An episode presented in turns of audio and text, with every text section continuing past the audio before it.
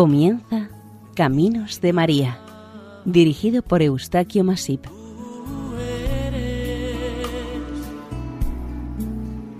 Entre todas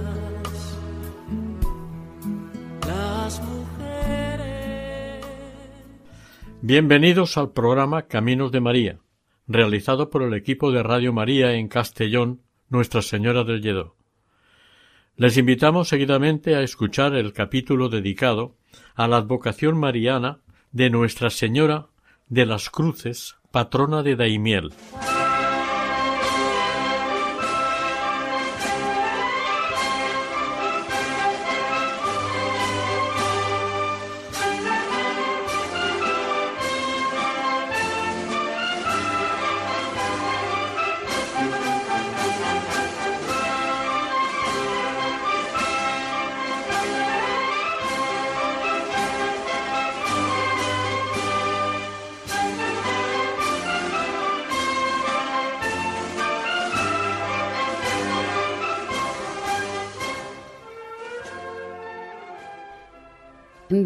Santa de las Cruces, cuánto te ama tu Daimiel.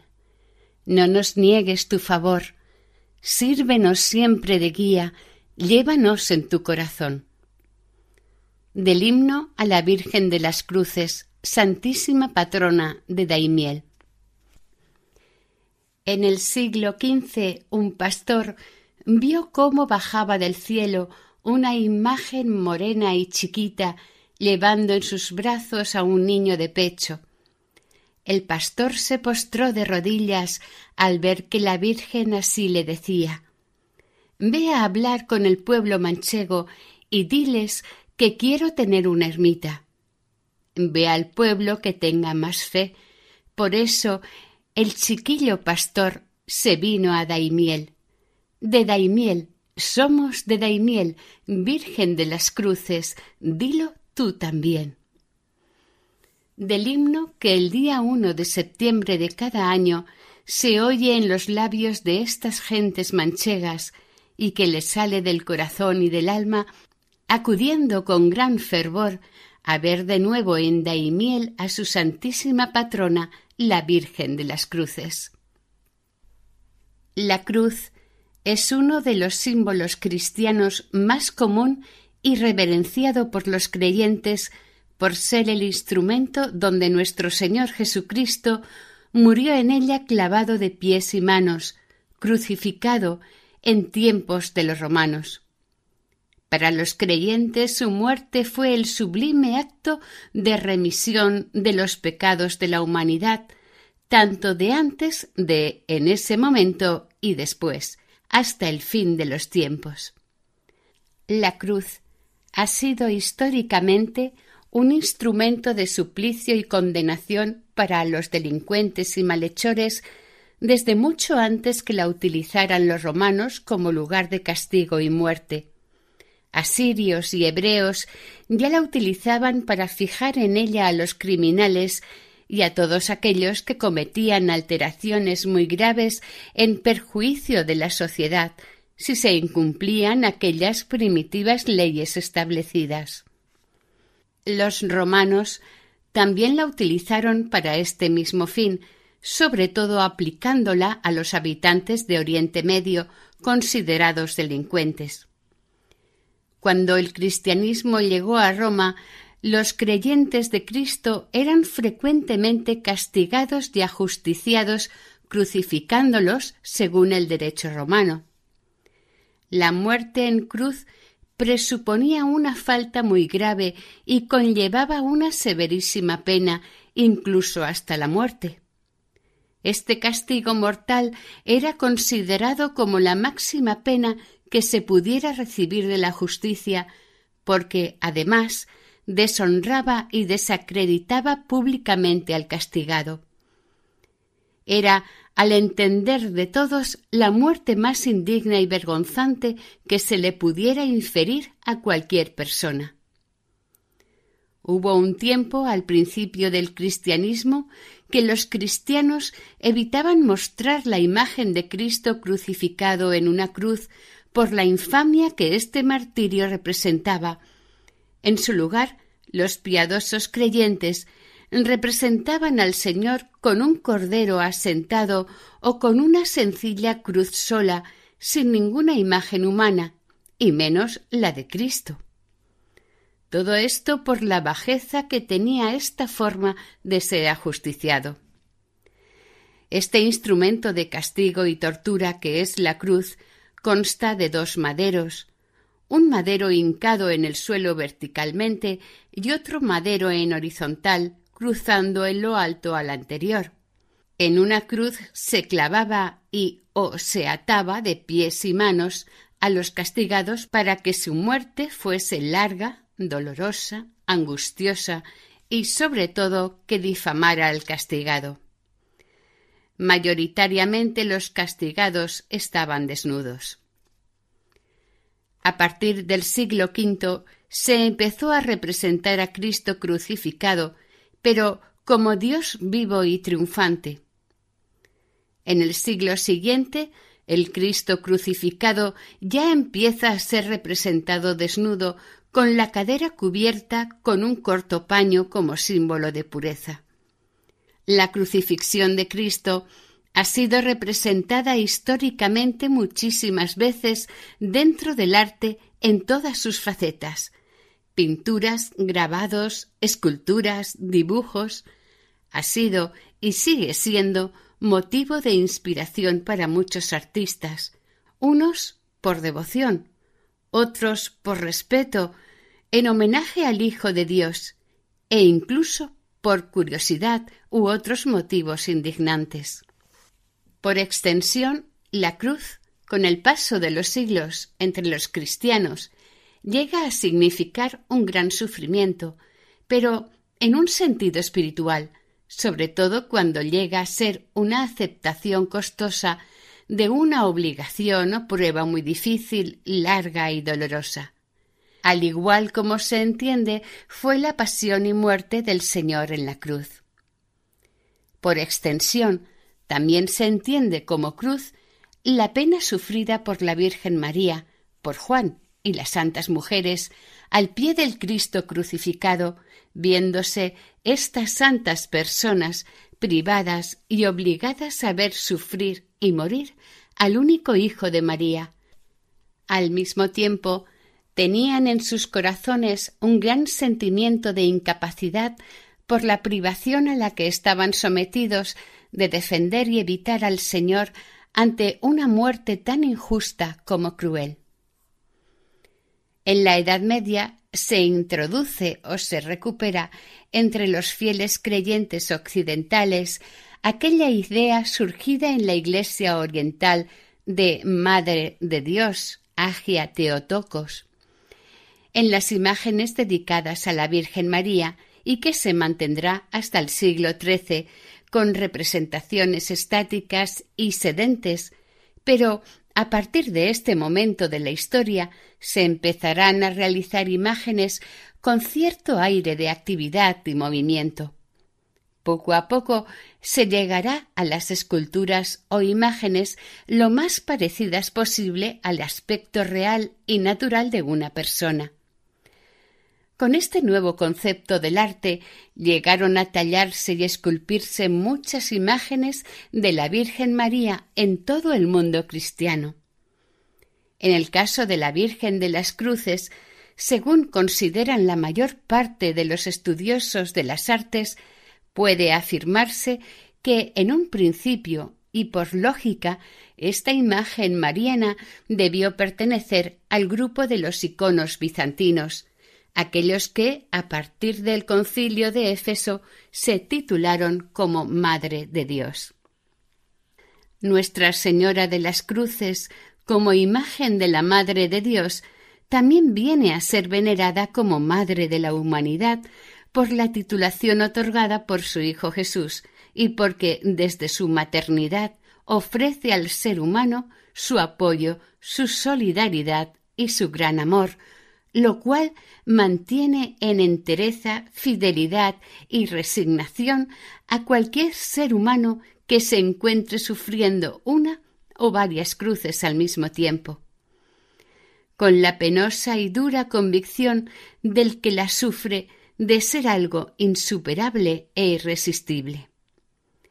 Esta advocación mariana en algunos lugares del mundo cristiano suele estar representada con una o varias cruces, las cuales dan a entender y abarcan todo tipo de dolor y penar humano, tanto físico, moral o espiritual.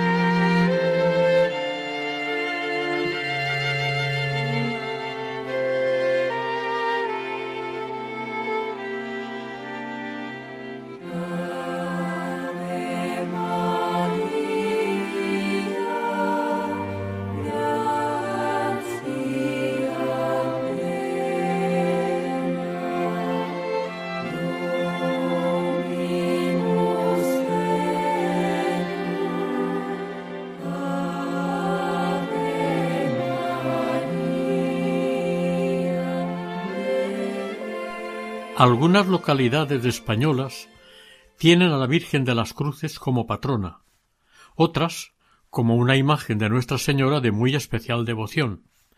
Entre estas localidades devotas de la Virgen de las Cruces citaremos Daimiel, Don Benito, Jerez y algunas de las localidades de los Pedroches de Córdoba.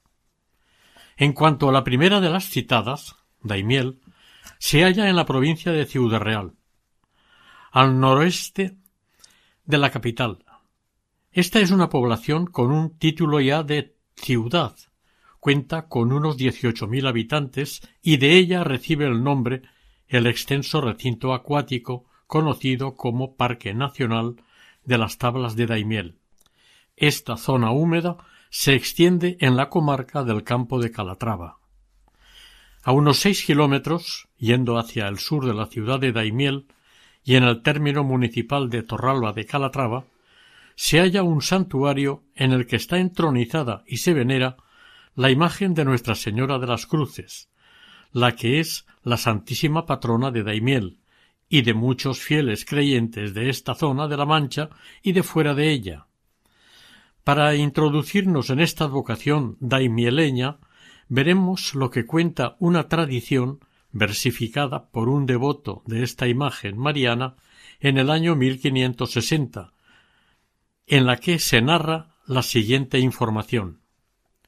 Un día de verano, de la segunda parte del siglo XV, Juan, un muchacho de poca consistencia física, natural de Moral de Calatrava, se dirigía con una burra o mula cargada de costales de trigo destinados a la molienda, en el molino del puente de Navarro, en el campo de las Cruces. Al llegar a este paraje, en el sitio conocido como la Tamarosa, la burra o la mula desgraciadamente tropezó y los costales de trigo se rompieron, desparramándose su contenido por el suelo. Pero además se le rompió el cántaro o botijo de agua que llevaba el chico para beber por el camino en el tórrido verano manchego. El pobre muchacho, al ver el trigo esparcido por el suelo y la burra caída sin poder levantarse, se apoderaron de su ánimo la impotencia y el desespero. Pero aun así intentó varias veces, con gran esfuerzo, levantar al animal, pero por más empeños que hizo no logró ni levantar la burra ni recoger el trigo esparcido por el suelo. Desconsolado, asustado e impotente por tan desagradable e inesperada situación, aún se le agravó más al pensar en el compromiso pactado con el dueño de los costales de llevarlo a la molienda. El pobre chico, afortunadamente, se le ocurrió encomendarse a la Virgen María y a su hijo, ante el gran problema que tenía para salir salvo, sano y pronto de esta desgraciada experiencia. Siguiendo con la leyenda, cuenta que sorprendentemente se le apareció Nuestra Señora, la Virgen María, la cual consoló y animó al pobre mozo, le ayudó a levantar la burra, le repuso la carga en los costales y acompañó al agradecido muchacho y a la burra cargada el resto del trayecto, hasta llegar al molino. La Virgen, una vez solucionados todos los problemas, le pidió al joven Juan que fuese al pueblo más cercano para que les pidiese a sus pobladores la construcción de una iglesia en su honor, en el mismo lugar en el que ocurrió la desgracia. Se le presentó al muchacho y resolvió el problema. Juan se acercó hasta Torralba. Era el pueblo más cercano y expuso a sus habitantes y autoridades la propuesta de Nuestra Señora, pero no le creyeron y ni le hicieron el menor caso. Entonces siguió su camino y se acercó hasta el pueblo siguiente, Daimiel, donde hizo la misma propuesta a sus habitantes, pero esta vez éstos sí aceptaron la propuesta del chico y le hicieron caso, también las autoridades. Aquí sí creyeron al mozo y cumplieron inmediatamente el deseo solicitado por la Virgen. Este relato fue recopilado con esta información y contenido en el año 1575, con motivo de un mandato del rey Felipe II para que se redactaran las relaciones de los pueblos de España con el fin de darse a conocer entre ellos.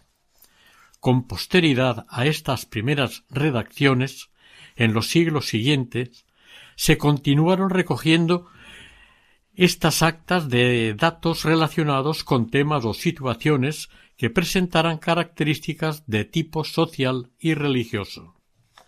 Esta vez se encargó para este trabajo a personas más preparadas que en la ocasión anterior, como pudieron ser investigadores, estudiosos e interesados en temas sociales y de contacto entre grupos humanos, como fueron, por ejemplo, Hervás, Buendía y Portuondo, entre otros muchos.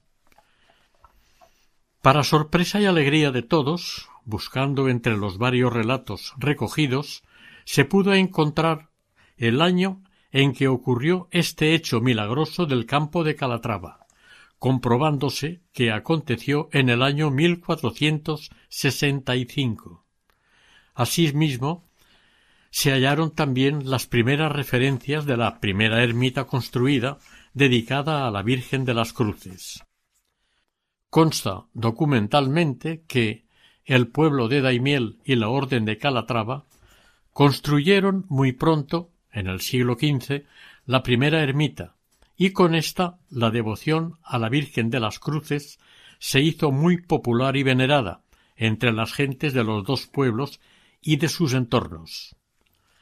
Poco tiempo después se dice que los habitantes de Torralba de Calatrava construyeron una ermita dedicada a la Virgen de la Cabeza, junto a la que habían construido los habitantes de Daimiel la que estaba dedicada a la Virgen de las Cruces. Esto motivó que empezaran las disputas entre los habitantes de los dos pueblos, llegando incluso a pleitear sobre el derecho y la jurisdicción entre uno y otro ayuntamiento, sobre la propiedad de los terrenos. Finalmente, los de Torralba abandonaron totalmente la discusión y también su ermita, en la actualidad aún pueden verse restos de aquella edificación en el lugar que se construyó, dos muros exteriores, los arranques de los arcos y algunos vanos de las ventanas son el testimonio que queda de aquella antigua ermita. Es notorio y digno de admirar que los habitantes de Torralba siguieron venerando con profundo amor, veneración y visitando a la Virgen de las Cruces, aunque no estuviera bajo sus cuidados y sí en manos de los daimieleños. Enséñame a decir que sí, como tú le dijiste a él. Enséñame a confiar solo en Dios, a pesar de lo que los demás piensen. Enséñame a fijar mi mirada no importando las circunstancias. Enséñame a interceder como lo haces tú por mí. Les recordamos que están ustedes escuchando el programa Caminos de María. Hoy dedicado a Nuestra Señora de las Cruces, patrona de Daimiel.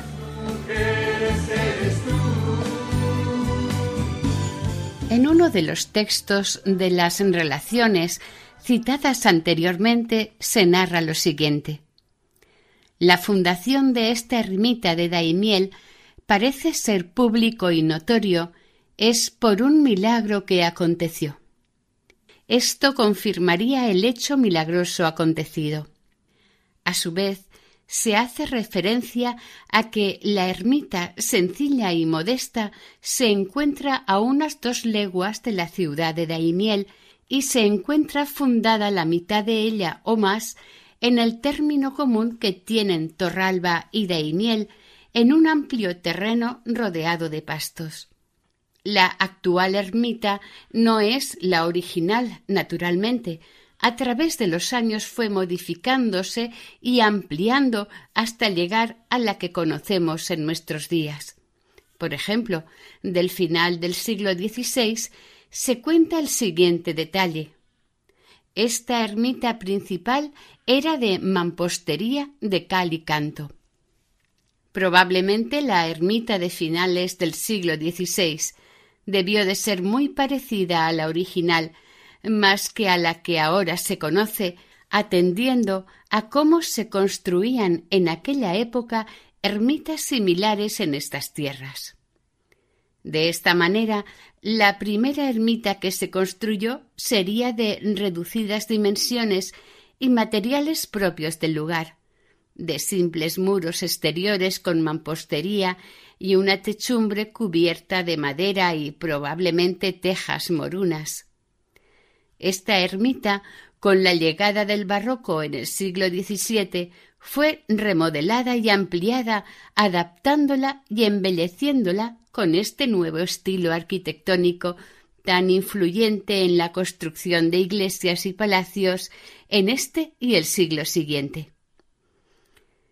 Desde luego, las huellas dejadas por el barroco en la ermita le dieron prácticamente el aspecto que vemos hoy en día. Este estilo artístico en el siglo XVIII no solamente influyó en la remodelación del santuario y decoración, sino que también afectó a la misma talla medieval y original de la imagen de la Virgen que presidía el templo, por cuanto que, siguiendo la moda de este tiempo y estilo, fue vestida, es decir, se le pusieron ropajes costosos y caros a una talla que no los precisaba por su propia hermosura original. Esta lamentable tendencia afectó a casi todas las imágenes marianas de Europa que se esculpieron o tallaron en el período medieval. La magnífica talla medieval de Nuestra Señora de las Cruces se verá, pues, afectada y cubierta con sus nuevas vestiduras totalmente, hasta el extremo que, más bien, no parecía ni la misma imagen que se conoció secularmente antes. El barroco clasicista terminará creando un templo basilical a la moda, pero conservando las importantes dimensiones de sus muros exteriores y su única nave. Esta con capillas laterales que en una de ellas se dice que está enterrado el joven Juan, el chico al que se le apareció la Virgen. La decoración del templo es mayormente en yeso. Tiene pilastras en la nave principal. Esta nave quedará cubierta, al igual que las demás construcciones de este tipo, en toda la geografía hispana, con una cobertura en bóveda de cañón con lunetos y una pequeña cúpula en el crucero. El ábside es semicircular y tiene cinco lados. En la cúpula se decoró cada cascarón con pinturas relativas a los cuatro evangelistas. Quedaron adornos con yeserías, al igual que las pechinas de la cúpula. En el presbiterio se observan tres lienzos que están en bastante mal estado de conservación debido a varias causas. El tiempo transcurrido, las humedades, el polvo y la utilización de inapropiados barnices al querer protegerlos inexpertos. El mayor de los cuadros representa la Asunción de la Virgen María. La imagen de Nuestra Señora de las Cruces tiene su camarín adosado a la cabecera de la iglesia en el lado del Evangelio. En el arte barroco español, el camarín de la Virgen siempre ha sido un elemento fundamental en las iglesias. Algunos de ellos son espectaculares en decoración ostentación, belleza y riqueza. Téngase presente que el camarín es la habitación de Nuestra Señora, el lugar donde se guardan sus joyas, vestidos, coronas, ofrendas, regalos y exvotos, que son los regalos de sus incondicionales fieles, quienes, agradecidos a la Virgen, no dudan en hacerle valiosos obsequios por haberles cumplido algún deseado favor solicitado en un momento de extrema necesidad. Este camarín de la Virgen de las Cruces está edificado en el mismo lugar donde la Virgen se le apareció por primera vez al joven Juan.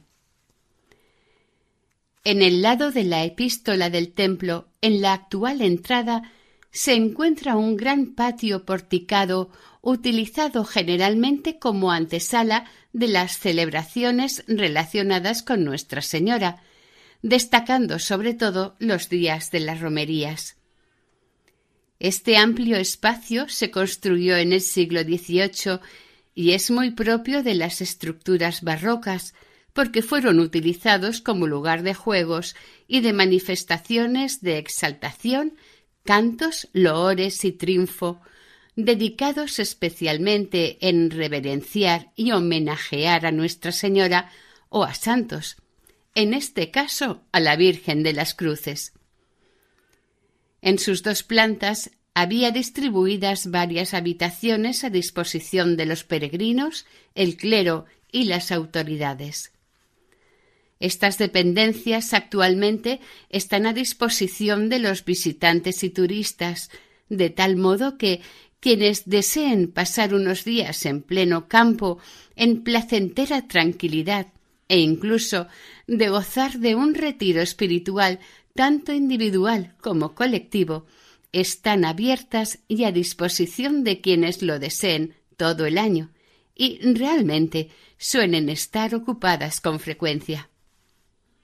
En general, este santuario es una edificación muy acorde con las construcciones populares de estas tierras manchegas. Recuerda al contemplarlo por primera vez a una gran casa de campo de las muchas que pueden verse repartidas en toda la geografía de la Mancha. Como todas ellas, esta es una obra de mampostería revestida y pintada de blanco, para algunos profesionales protectores de las edificaciones de estas tierras, no están de acuerdo con que se haya dejado recubierto con materiales no adecuados ni propios al lugar. A veces, cuando se ponen a la moda imperante ciertos tipos de construcción, se pierde su personalidad más auténtica e identificativa, y lo construido en un lugar en el que se ubica rompe totalmente con su realidad tradicional y queda entonces como fuera de lugar.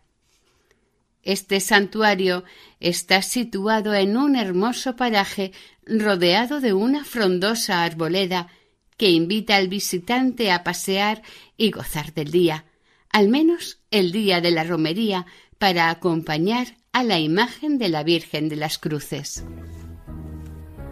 Oh, blessed Mother, we pray to thee. Thanks for the miracle of your rosary. Only you can hold back your holy son's hand long enough for the whole world to understand. Hail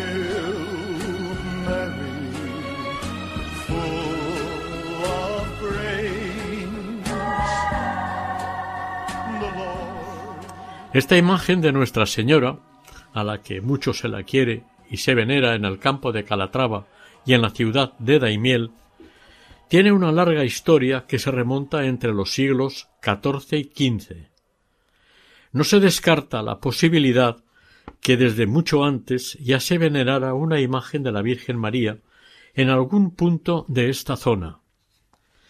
Pero, ciñéndonos a esta advocación, nos centraremos en esta devoción a Nuestra Señora de las Cruces. Como la antigua imagen fue quemada en la guerra del treinta y seis del siglo XX, lo que se conoce de aquella imagen antigua está basado en dibujos, fotografías y grabados que se han conservado en algunos archivos y en casas particulares. En este último caso, movidos por una devoción o respeto a quien representa la Madre de Dios, hay que mencionar sobre la antigua imagen perdida por la sin razón el testimonio dado por las camareras de la Virgen, con precisos detalles de la misma que se observaban con anterioridad al conflicto bélico. Al menos y afortunadamente se conservaron las cabezas de la imagen de la Virgen y la del Niño Jesús. Estas se salvaron de la destrucción, y aunque se hallaron en mal estado, fueron recuperadas y restauradas cuidadosamente. En opinión de los técnicos en arte, debió ser una imagen de pie, de estilo bizantino, que sería como decir la imagen de la Madre de Dios, la tradicional, la basada en la exaltación dada en el concilio de Éfeso. Desde luego, la actual imagen de Nuestra Señora de las Cruces no es la que existió antes de la guerra civil, la cual era de mármol y de pie. La actual es una talla en alabastro. Ha sido el resultado de una copia bastante fiel de la imagen del siglo XIV, aunque solamente se conservasen las dos cabezas de aquella, como se ha dicho anteriormente. Hay una suposición que dice que ambas cabezas pudieran ser de madera, algo poco probable porque el resto del cuerpo era de mármol. Los restauradores tuvieron sumo cuidado y meticulosidad a la hora de reconstruir una réplica de aquella antigua imagen después de la contienda, basándose en las fotos de aquella y en la información de la devota María Pinilla. El encargo de la nueva imagen se hizo al artista escultor valenciano Lázaro Guimiel. Podemos ir por partes al contar cómo es actualmente esta imagen, y para ello centraremos la atención en lo más antiguo que se conserva, las cabezas de las imágenes con los rostros morenos y oscuros de las caras de esta talla. La cara de la Virgen es muy morena y especialmente bella, tiene una leve sonrisa que a quien la contempla le provoca una sensación de proximidad, de conexión y, cómo no, de confianza maternal. En este caso, y a diferencia de otras muchas imágenes, la madre no mira al niño Jesús tiernamente, sino que tiene su mirada dirigida a los presentes que están mirándola, y el niño, también moreno y desnudo, cubre con un paño de color de la túnica de su madre su desnudez. Con su manita derecha acaricia la cara de su madre. Con la mano izquierda, el niño sostiene la bola del mundo con una crucecita o crucifijo encima, simbolizando que Jesús es hombre y salvador. Como la mayoría de las imágenes medievales, es rígida, dulcificada por una enigmática mirada y en el fondo con un cierto halo de amor y esperanza. Esta imagen mariana está, y ya lo estuvo, coronada. desde un principio, como atributo de su realeza sobre todo lo creado. Sus manos son grandes y abiertas, en exceso, como diciendo Os doy todo lo que tengo. Con este gesto nos da a su hijo también. Su cara es bella, su mirada un tanto enigmática, es dulce y amable. El niño Dios está sentado sobre el brazo izquierdo de la madre, quedando recogido con la mano izquierda de María, y en su mano derecha la Virgen sostenía un cetro o un lirio, símbolos uno de realeza y el otro de pureza. También puede interpretarse que el cetro o vara ahora es el mando y protección que se le da y tiene sobre la ciudad de Daimiel, de donde es la alcaldesa perpetua. Viste túnica de largos pliegues, ceñida con una correa dorada en su cintura. El resultado es sobrio y elegante. Está cubierta por detrás con amplia capa. El color de la túnica y de la capa es el verde, el color de la iniciación, muy común en las imágenes marianas medievales. Los largos ropajes que la visten no permiten ver sus pies. Cuando por primera vez se expuso esta imagen tal como es en realidad, o lo que es lo mismo, sin vestiduras, al público devoto en general sorprendió a todos por sus perfectas formas y belleza, siendo admirada como una magnífica escultura. Posteriormente se la ha vuelto a vestir, pero sigue luciendo su hermosura más si cabe. Esta situación de las imágenes antiguas vestidas tuvo su inicio a partir del siglo XVIII. Desde ese momento se la vestirá con ropajes de la época y además se le añadirá la peluca. A los pies del conjunto de la imagen de la Virgen no falta el símbolo de la fertilidad, la media luna, que para los interpretadores de símbolos indicaría que es una respuesta a una supuesta victoria sobre los infieles.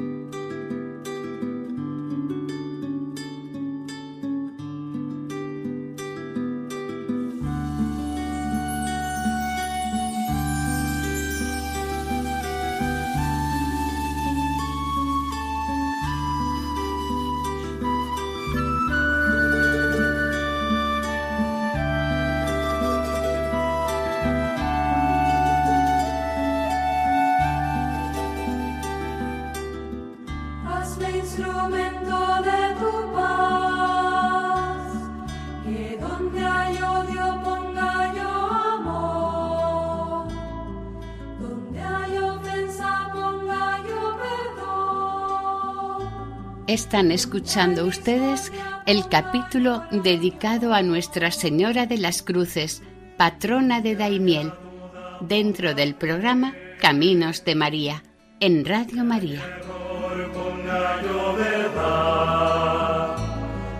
Donde hay tristeza ponga yo alegría, donde hay tinieblas ponga yo la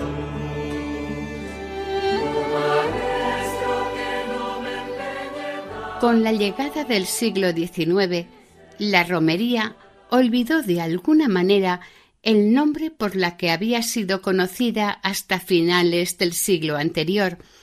Se la conocía como la romería de Pentecostés por conmemorarse a mediados del mes de mayo.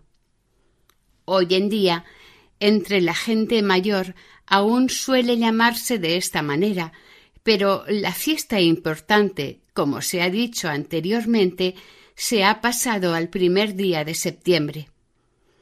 Al finalizar estas fiestas patronales, la imagen de la Virgen la devolverán a su santuario, donde pasará su estancia anual más larga, que abarca desde septiembre hasta el mes de mayo siguiente. La romería se inicia con la celebración eucarística en la ermita del Cristo de la Luz, presidiendo este oficio religioso un padre pasionista de los que viven en el convento. Esta romería al santuario de la Virgen actualmente tiene carácter multitudinario y cuenta con un amplio programa de actividades para diversión de sus devotos y el debido culto y respeto a la Santísima Virgen de las Cruces, que amorosamente les espera en su altar del templo. Anualmente se inician las conmemoraciones en su honor a las siete de la mañana del primer día de septiembre.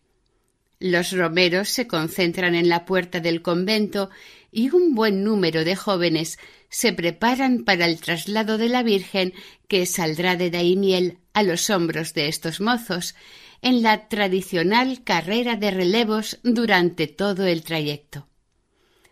Hacia la mitad de camino, cuando se llega a un lugar conocido como la mata merendera, quizás por lo de la merienda, se invita a todos los romeros participantes al típico y tradicional pan y queso. Cuando la romería está cerca del santuario, en el último lugar de descanso, los fieles asistentes se acercan para ver la espectacular llegada a la arboleda que rodea el santuario mariano.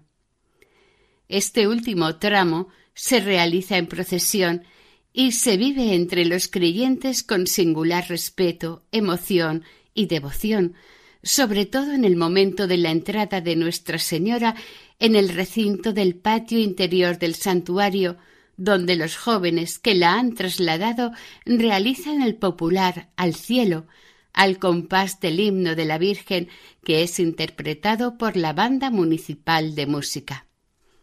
Al finalizar el himno, los asistentes al acto, ocupando todo el patio interior, prorrumpen en emotivos aplausos, vítores y gran alegría. Seguidamente, la imagen de Nuestra Señora la entran en la iglesia y la sitúan en su trono. Un sacerdote de la parroquia de Santa María la Mayor celebra y preside la Eucaristía, al término de la Santa Misa, la imagen de la patrona queda situada donde pasará el invierno hasta el siguiente mes de mayo. Esta última misa se celebra generalmente al mediodía y durante el oficio se le ofrecen a Nuestra Señora los primeros racimos de uva de la temporada.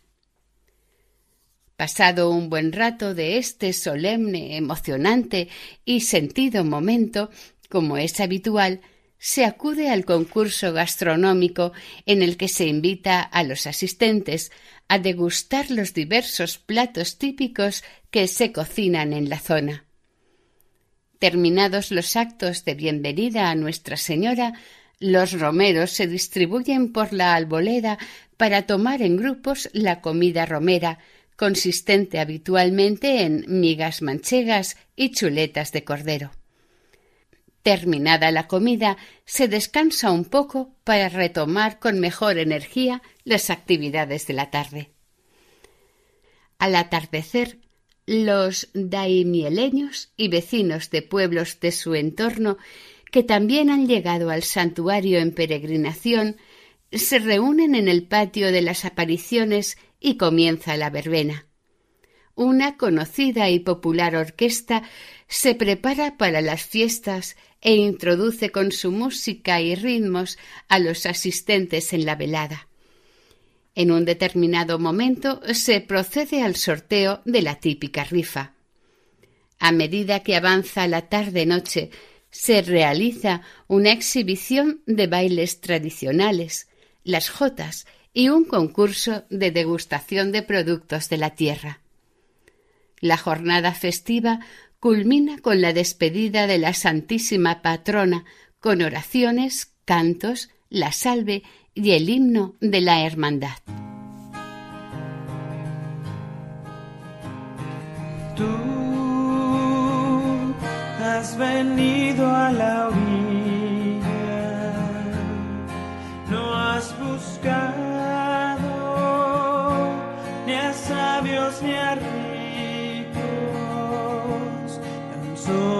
quieres que En el último cuarto del siglo, del siglo XIX, una epidemia de cólera morbo asiático golpeó todo el continente, causando innumerables fallecimientos, especialmente en menores de edad.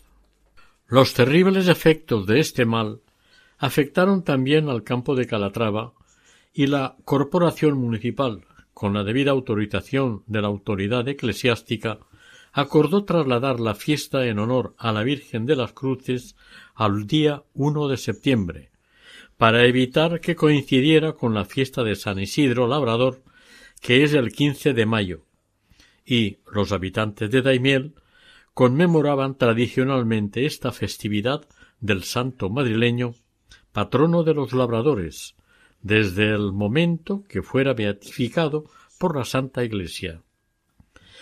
La Virgen de las Cruces era y es honrada y visitada en su santuario todos los días del año, desde el momento que éste fue construido. Además se celebraban tres actos solemnes y anuales, contando que con cierta frecuencia se celebraban actos extraordinarios motivados por sequías, carestías o enfermedades epidémicas, por ejemplo, entre los años 1750 y 1760. Consta que se celebraron extraordinarias rogativas, y la imagen de la Virgen vestía ropajes morados, en señal de dolor. Era trasladada de iglesia a iglesia de Daimiel, es decir, de San Pedro Apóstol a Santa María la Mayor, con gran participación de los fieles.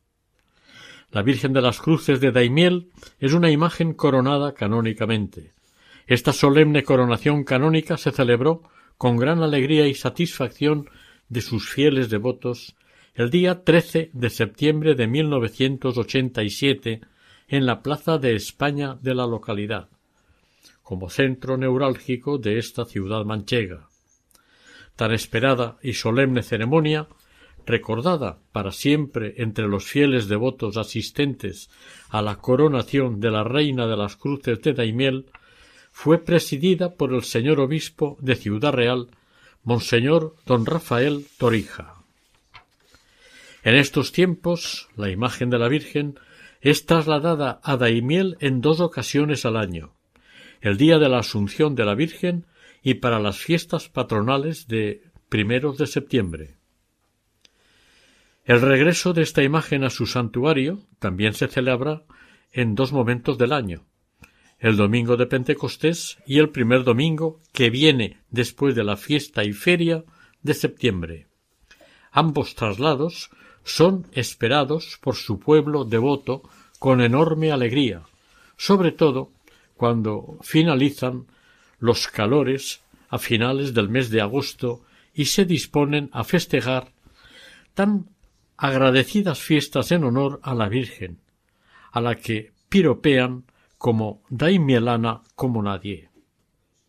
Por real decreto, el santuario de Nuestra Señora de las Cruces de Daimiel, el 12 de noviembre de 1982, fue declarado bien de interés cultural por el Estado español. A la Virgen se han atribuido y se le atribuyen numerosos milagros y favores. Muestra de esto son los muchos exvotos que se pueden ver en el santuario, los cuales confirman los milagros, la devoción, la fe, el cariño que le tienen a la Virgen y la esperanza que en ella tienen y manifiestan cada día. La importante hermandad de Nuestra Señora de las Cruces, con cerca de tres mil afiliados y hermanos, colaboran con sus aportaciones y donativos, contribuyendo en el sostenimiento del santuario de la patrona de la ciudad. Es más, la Hermandad anualmente organiza y convoca la feria y fiestas en honor a esta advocación de la Virgen María bajo el nombre de las cruces. Son muchos los actos religiosos, culturales y sociales con tal de acoger, favorecer y divulgar el conocimiento y devoción más allá de los límites locales, provinciales y estatales de esta advocación mariana de Nuestra Señora de las Cruces. En Madrid existe una asociación o hermandad compuesta generalmente por daimieleños que celebran anualmente sus fiestas en honor y recuerdo a Nuestra Señora de las Cruces. En la Catedral de Nuestra Señora la Real de la Almudena existe un retablo en cerámica dedicado a la Virgen de las Cruces, patrona de Daimiel.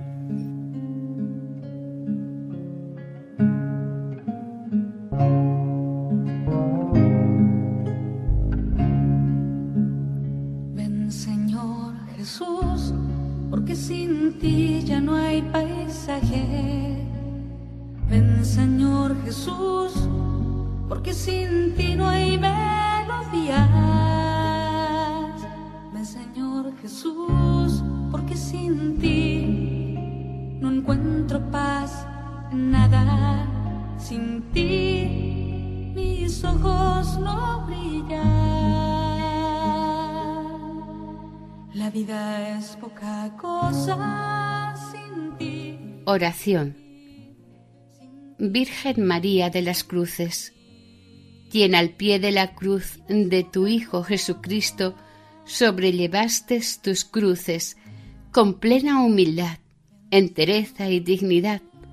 Ayúdanos a tus hijos de este mundo en estos momentos de incertidumbre a seguir tu ejemplar actitud cuando las cruces de cada día nos impiden avanzar y aceptarlas como buenos hijos tuyos. Intercede, Madre, ante la Santísima Trinidad por todos nosotros, tan débiles e impotentes, y que esperamos y confiamos en ti. Te lo pedimos por los méritos de nuestro Señor Jesucristo, que es Dios y vive y reina junto con el Padre y el Espíritu Santo, por los siglos de los siglos. Amén. Donde un hombre sufrió y un Dios se entregó. Silenciosa la muerte llegó, extinguiendo la luz que en un grito se ahogó.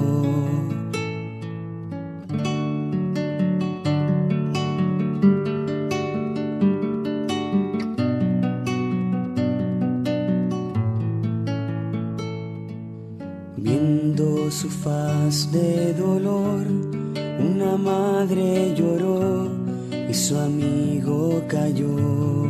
Finalizamos el capítulo dedicado a Nuestra Señora de las Cruces, patrona de Daimiel, dentro del programa Caminos de María, elaborado por el equipo de Nuestra Señora del Lledó en Castellón. Para ponerse en contacto con nosotros pueden dirigirse al siguiente correo electrónico caminosdemaria@radiomaria.es. Si quieren realizar algún pedido, lo pueden hacer a través de la página web de Radio María, sección podcast, o llamando al teléfono 91 8 22 80 10. Que el Señor y la Virgen les bendigan. María, llena de gracia, el Señor